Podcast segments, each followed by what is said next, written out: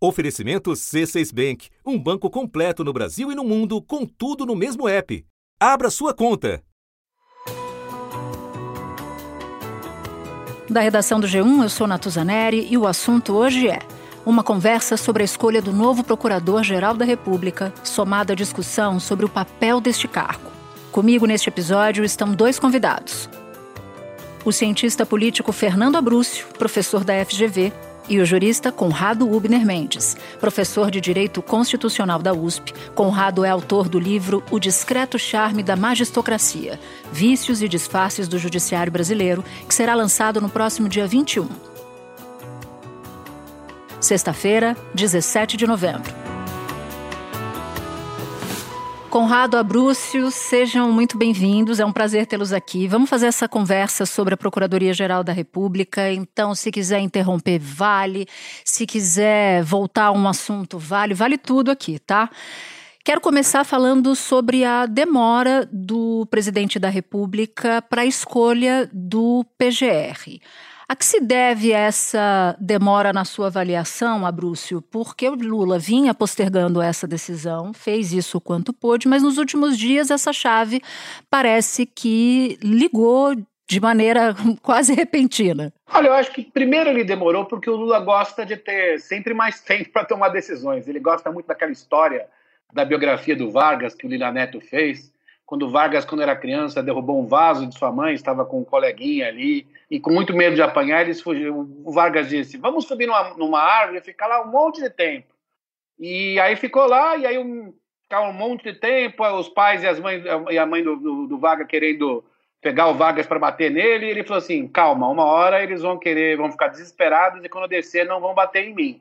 E foi assim que Vargas fez. O Lula gosta muito dessa historinha de alongar o tempo o máximo possível. Mas acho que, além disso, a agenda principal do governo nos últimos três meses era a agenda econômica. Então, o governo gastou muito tempo nisso e o Lula queria jogar um pouco essa agenda, tanto para a PGR quanto para o Supremo, é bom lembrar, o Conrado está aqui, ah, depois dessa agenda econômica, o máximo que ele podia.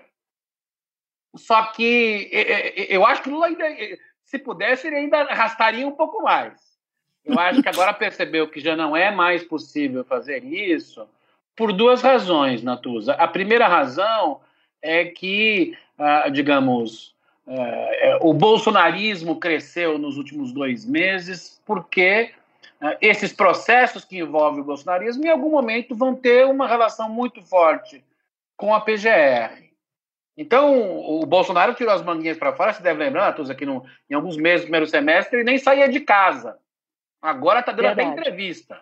Verdade, ele estava bem mais intocado, né? Muito. Então, isso começou a incomodar. E a segunda razão é que as escolhas do Supremo e da PGR, é, o presidente percebeu que é, envolvem a sua própria produção de maioria política.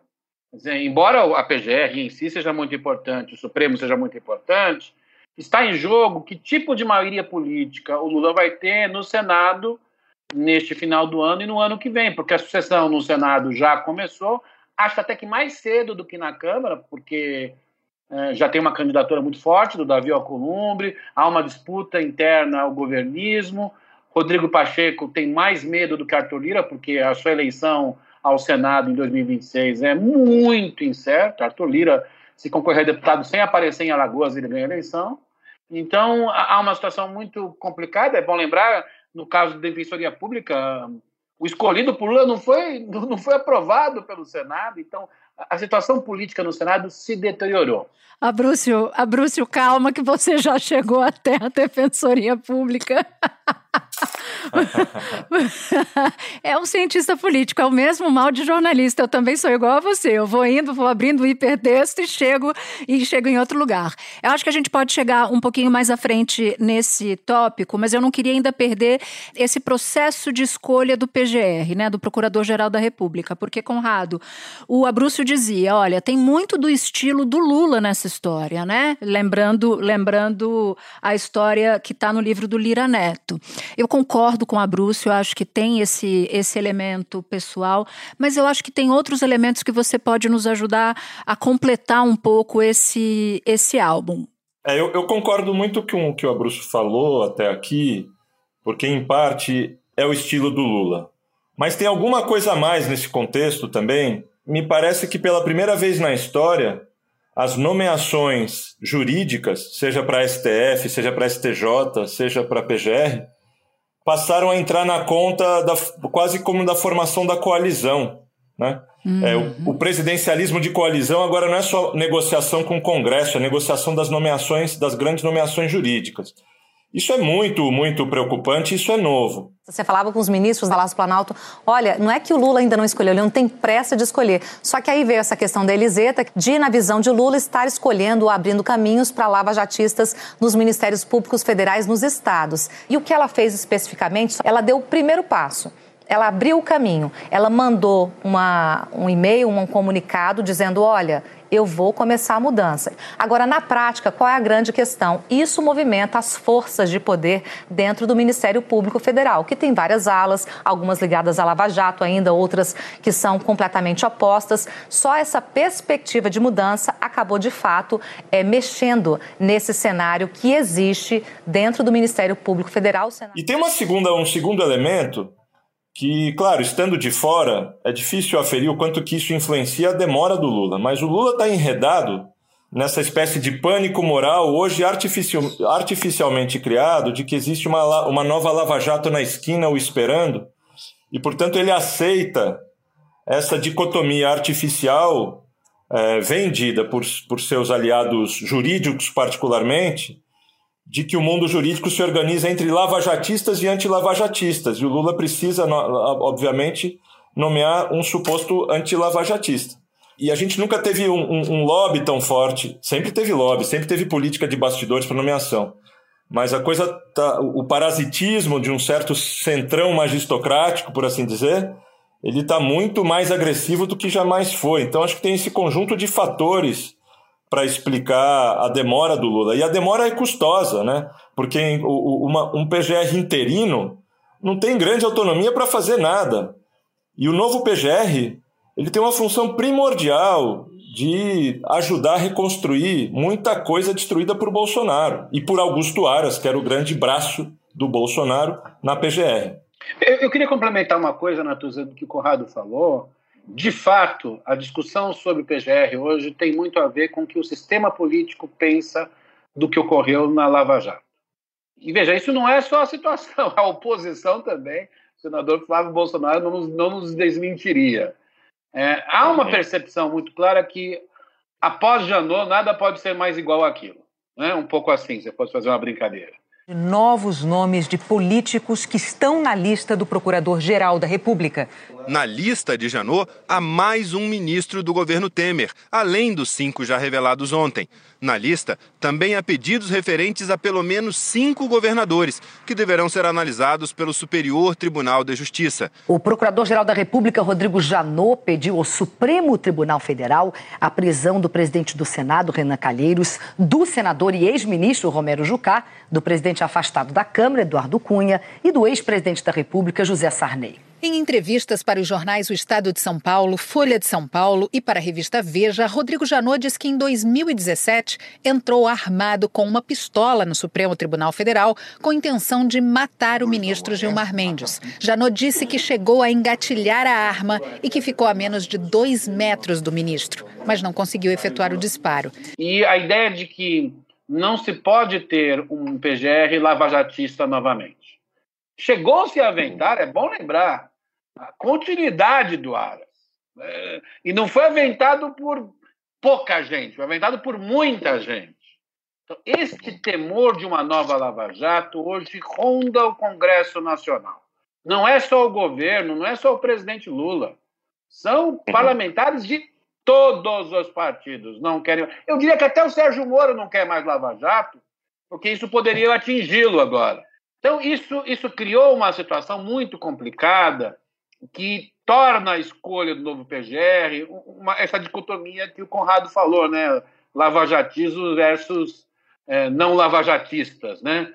Eu acho que talvez o Lula esteja procurando, no fundo, um meio termo entre o, entre o Janot e o Aras, né? Eu vou explicar melhor o que significa isso. É bom, é bom, é bom explicar, Bruce. Não só ele teme, e muito mais seus aliados, como disse o Conrado, o lavajatismo, mas ele sabe que qualquer eh, perspectiva lavajatista não passa no Congresso Nacional e hoje a coalizão, o presidencialismo coalizão, é muito mais frágil lá do Executivo do que foi no, nos dois mandatos do Fernando Henrique, nos dois mandatos do Lula. É muito frágil a posição.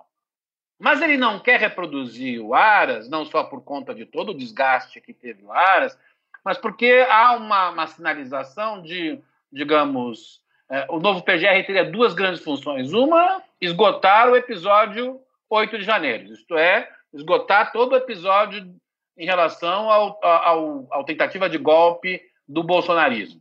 Mas, além disso, Lula quer uma PGR é, que trabalhe mais com questões de políticas públicas, né? questões ambientais, direitos humanos.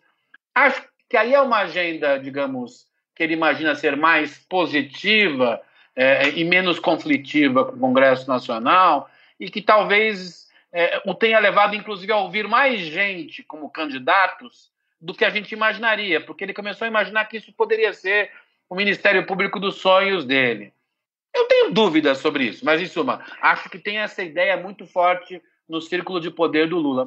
Agora, Conrado, o, o Abrúcio falou de quem o Lula ouve. Eu acho que vale a pena a gente dizer, você, você nos contar, o que, que você está achando desse processo de escuta do Lula? Porque ele me parece também diferente de outros processos de indicação de PGR pelos quais o próprio Lula passou, né? Porque ele foi presidente da República outras duas vezes. Quem que ele está ouvindo agora?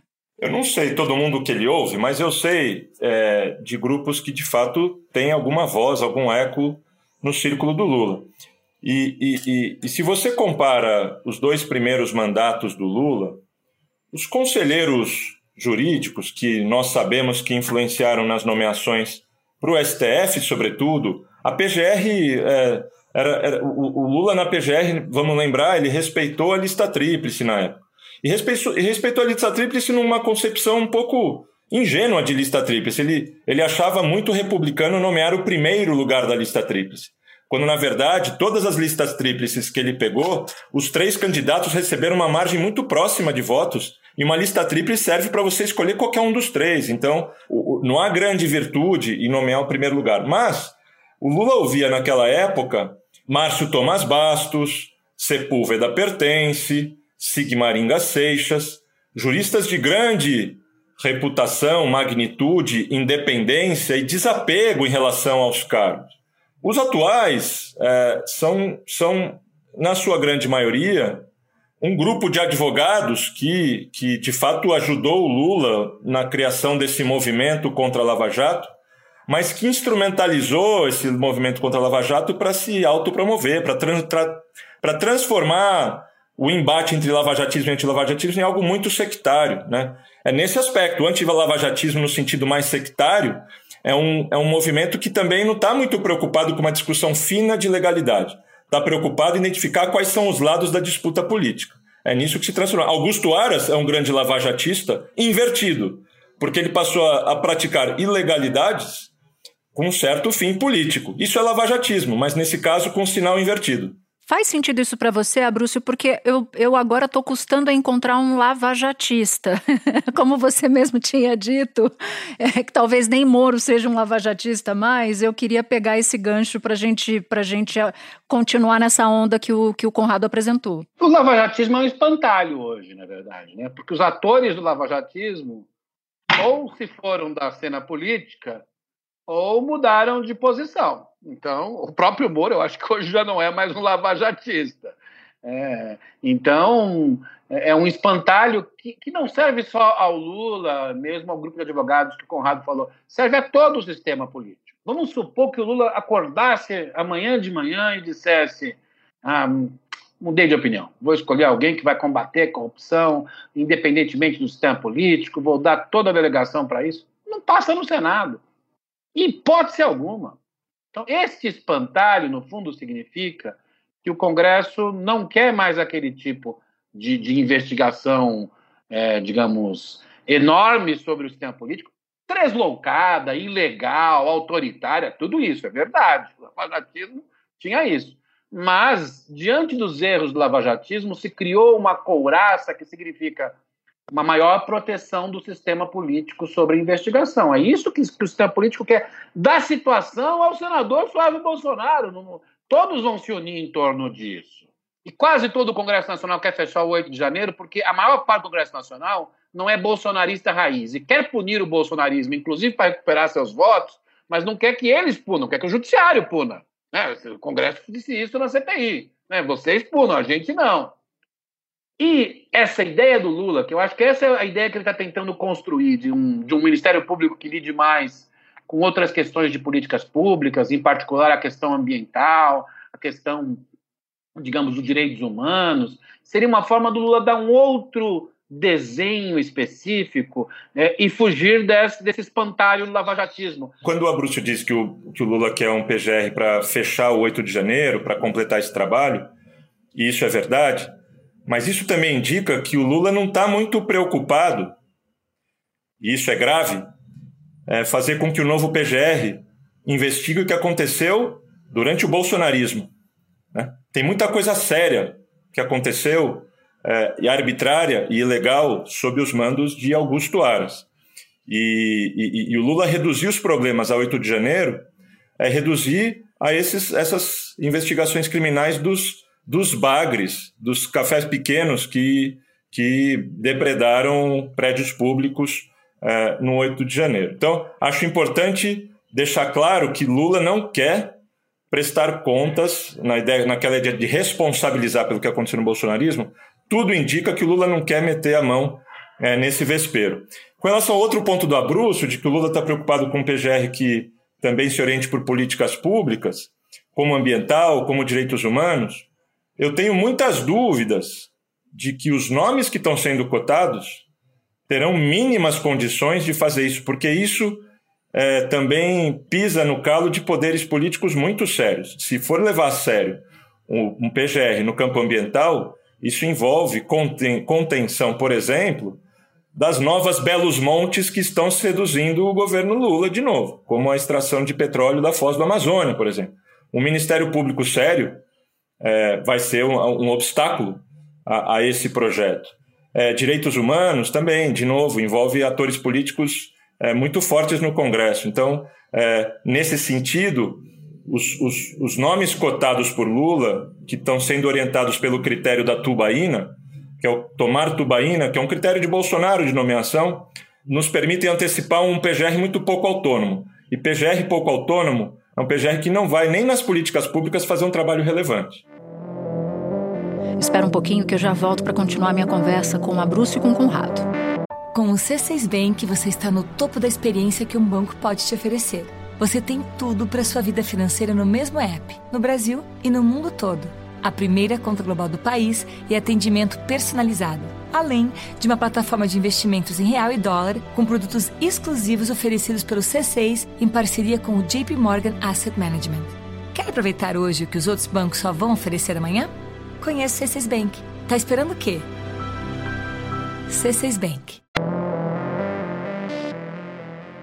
Bruce, eu queria te ouvir sobre, sobre isso, porque um dos pontos que o, que o Conrado levanta é que o, o Lula não parece preocupado com que o, o novo PGR apure desmandos do governo Bolsonaro, por exemplo, a atuação de Bolsonaro na Covid. O Conrado não citou, mas foi o que me veio, me veio à cabeça. Você enxerga isso também ou você tem uma visão diferente? Eu, eu discordo desse ponto do Conrado. Eu acho que a coisa da Covid vai surgir na nova PGR, é um dos objetivos do Lula.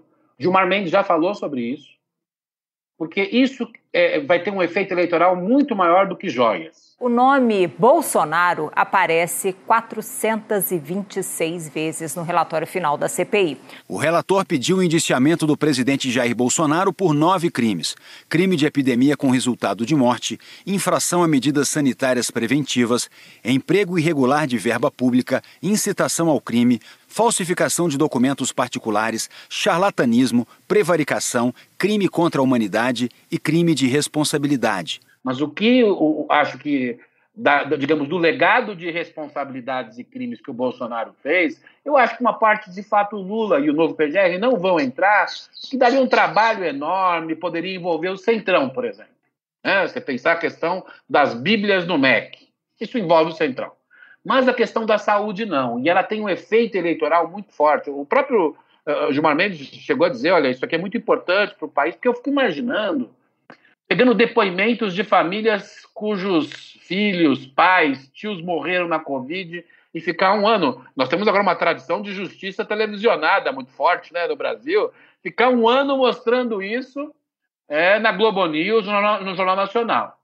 Isso, na verdade, Natuza, teria um efeito eleitoral muito forte contra o bolsonarismo. Acho que isso o novo PGR vai pegar. Coisas que tenham vinculação, né? Kit robótica, e que toquem no centrão, eu acho que não.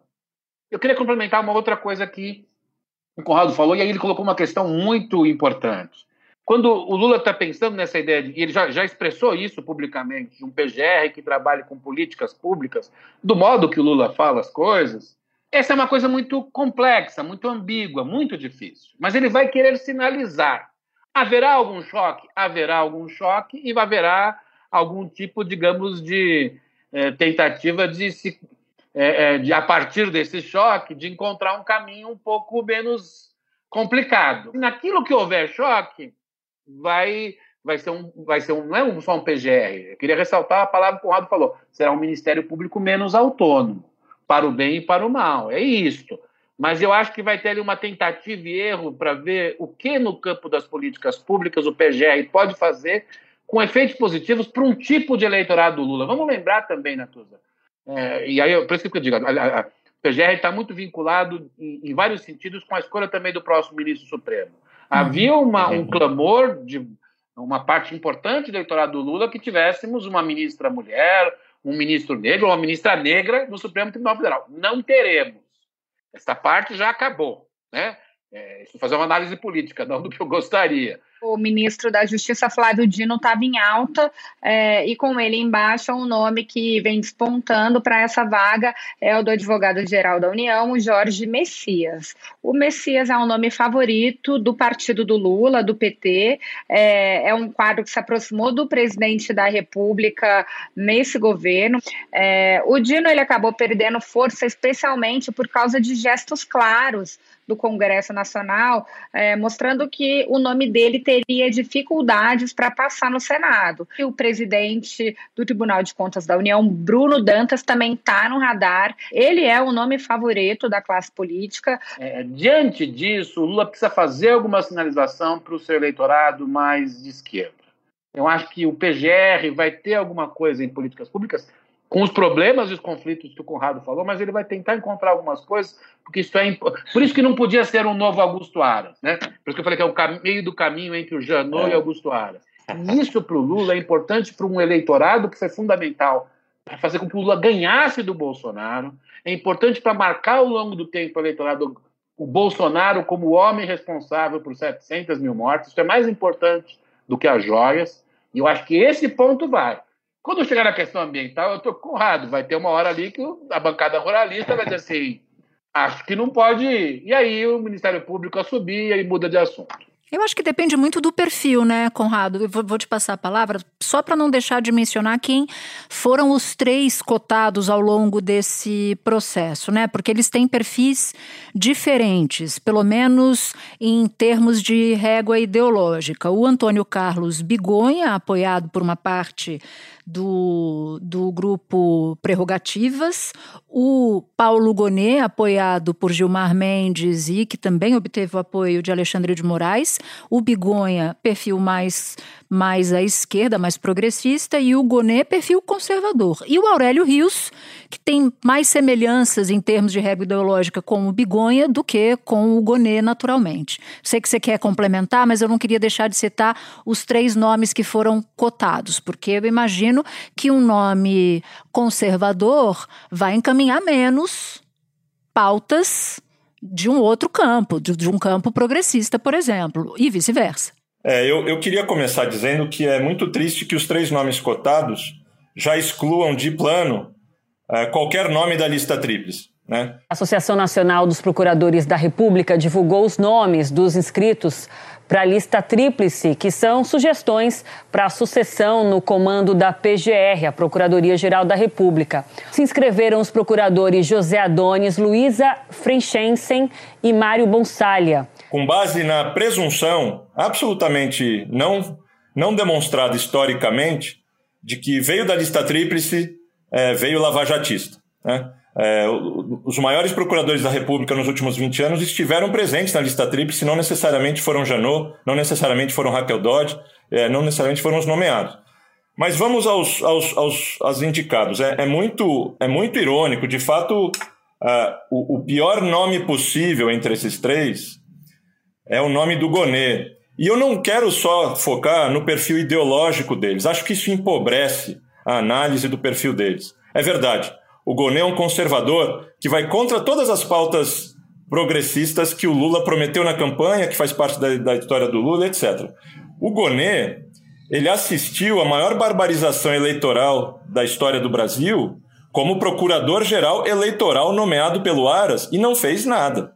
Né? O Bolsonaro sempre se comportou em modo eleição. Então eu não estou só falando de 2022, eu estou falando de, da gestão por três anos em que Gonê foi é, procurador-geral eleitoral e Bolsonaro fazendo propaganda antecipada e fazendo abuso de poder político econômico.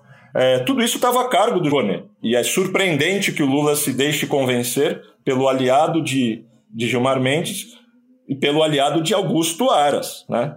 É, mas os outros dois perfis, enfim, o, o, o, acho que cabe a gente avaliar com cuidado, não só o perfil, se o, se o Bigonha é um pouquinho mais para a esquerda. O Bigonha teve uma atuação relevante na Covid, no contexto específico é, de Manaus. Essa é a grande é, estrela ali da, da, da carreira dele. O Bigonha nunca foi uma liderança institucional, não teve uma carreira muito expressiva no Ministério Público Federal, institucionalmente. Né? Para eu citar um nome muito importante, com grande projeção institucional, com grande, não só é, liderança capaz de exercer autonomia, mas também com, com vínculos históricos com a esquerda, que é o Mário Bonsalha, é, é impressionante que esse nome não esteja uhum. sendo cogitado. Ele tem muito mais expressão institucional do que qualquer um dos três. E o Aurélio Rios? O Aurélio Rios acho que tem um, é, tem um perfil parecido com, com o Bigonha. É, o Aurélio Rios é um, é, um, é um procurador da República bem relacionado com, com políticos e dentro da instituição. Mas eu acho que isso que eu falei sobre Bigonha, de não ter esse tipo de, é, expressão institucional e liderança institucional para quem, quem acompanha de perto o Ministério Público Federal, o Aurélio Rios tem esse. Não, não se compara, para pegar o exemplo do Mário Bonsalha, que já esteve em outras três listas tríplices nunca foi indicado, nunca em primeiro lugar. Mas não é, import, não é fundamental estar em primeiro lugar. Eu não estou aqui exatamente dizendo que não, há, não, há, não haja outras opções ou que a lista tríplice é um mecanismo infalível ou perfeito. Eu só acho que ele é muito melhor do que as alternativas que estão na mesa, né? Eu ouvi uma frase, Abrúcio, de, de um ministro do Lula com a seguinte avaliação: Imagina se a lista tríplice, se o Lula tivesse decidido que seguiria a lista tríplice, e nessa lista viessem três subprocuradores ultraconservadores ou super bolsonaristas o Lula indicaria um desses procuradores é, é, é, uma construção inversa da que o Conrado fez com a versão que, o, que integrantes do governo costumam dar quando são instados a responder sobre e aí, cadê a lista? Posso só, antes do Abrúcio, o fato é que esse argumento ele é um pouco é, equivocado, porque de fato não tem só conservador na lista tríplice, portanto ele não tem esse argumento. Uhum. Se tivesse só conservador, o Lula teria um bom argumento para ignorar a lista tríplice, mas tem progressista lá. Que ele ignore de plano mostra a, a falácia desse argumento. Fato. E você, Abrúcio? Eu, eu acho que a coisa da lista tríplice, na verdade, é, morreu com o Temer primeiro, né? É bom lembrar, na verdade, o Temer começou a sentir que não dava mais para pegar a lista tríplice. O presidente Michel Temer escolheu Raquel Dodge para ocupar, para substituir Rodrigo Janot à frente da Procuradoria-Geral da República. A Raquel Dodge foi a segunda colocada naquela lista tríplice. Essa escolha de Temer quebra uma tradição, uma tradição dos governos anteriores, de Lula e de Dilma, que sempre indicavam o primeiro colocado na lista. Depois do Temer, a morte da lista tríplice continuou com o Bolsonaro. O Bolsonaro escolheu um empregado para sua casa lá que digamos, cumprisse bem tudo aquilo que ele quisesse. É, e agora o Lula continua. Eu acho que, no fundo, quem é, matou o responsável por esse homicídio, é, meu caro Sherlock Holmes, da lista tríplice, é a classe política. Ela, na verdade, fez já um diagnóstico, que é o, que é o espantalho da Lava Jato, dizendo: vem da lista tríplice, logo Lava Jato. Não é o assessor do Lula. O Arthur Lira acha isso, o Rodrigo Pacheco acha isso, o Flávio Bolsonaro acha isso. Então, muitos deputados do PT que estão à esquerda acham isso. Quizá até algum do PSOL acha isso. Assim, eu acho que esse diagnóstico pode estar errado, mas é o que move a classe política brasileira hoje. Não tem a menor dúvida quanto a isso. Com isso eu concordo, com isso eu concordo, mas é o diagnóstico errado. E, e aí a gente. É, é, o, é, digamos, é o diagnóstico, digamos, que é, venceu no jogo político. E outra coisa, não é só um diagnóstico errado, é um diagnóstico ah, muito interessado da parte da advocacia, claro, muito interessado, muito interessado da parte da política e da advocacia e dos juristas de um certo grupo. Agora, Abrúcio, tem um, tem um ponto aí que você tocou no, no começo que eu acho que vale a pena a gente voltar só para a gente encerrar essa nossa conversa. Quando eu comecei a cobrir política, existia uma coalizão, né? O, o, o, presidente eleito ou a presidente eleita tentava fazer ali uma reunião de partidos que apoiassem o governo para poder passar a sua agenda legislativa. Mas você falou que hoje as coisas estão muito diferentes, que a coalizão ela abarca o Supremo Tribunal Federal. Eu queria tentar entender para onde seu raciocínio vai quando você diz algo assim?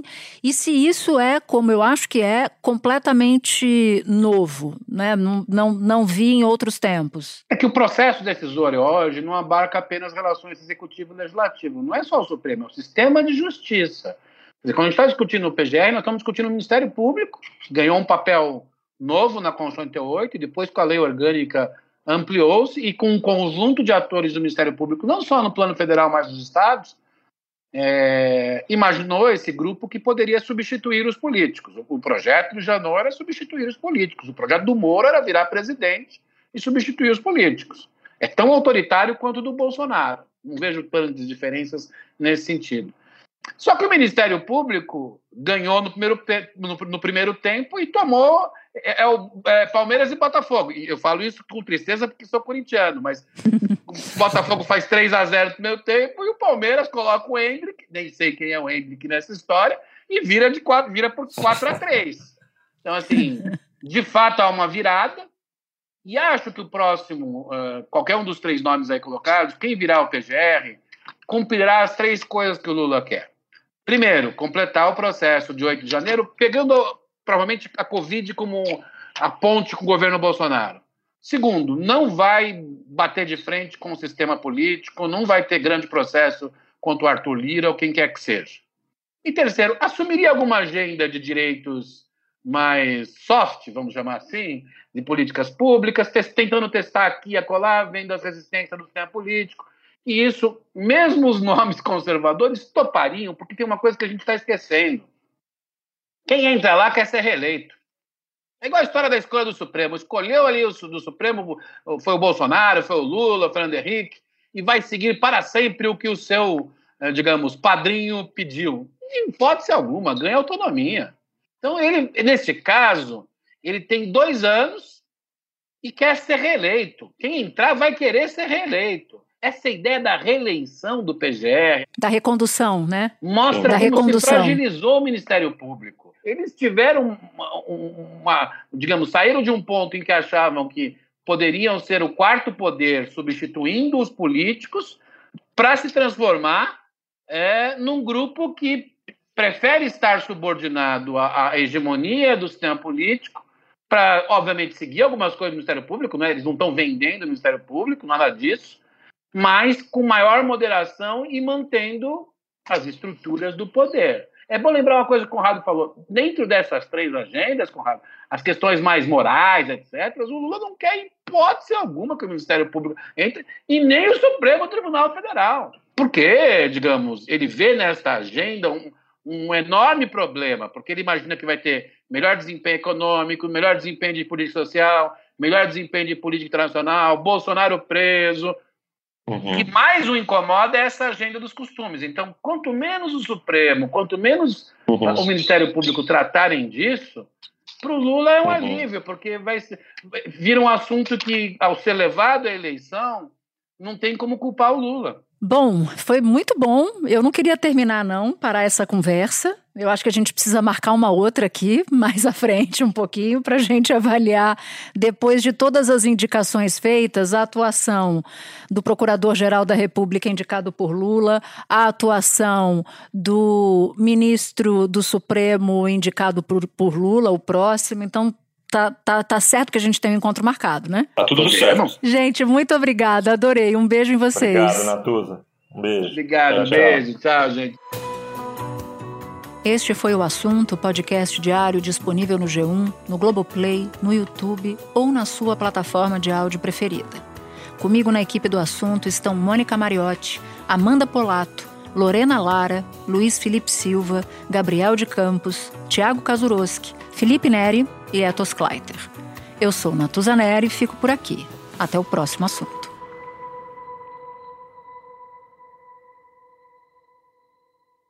Você no topo da experiência financeira que um banco pode oferecer. Escolha um banco completo no Brasil e em qualquer lugar do mundo. Abra sua conta no C6 Bank.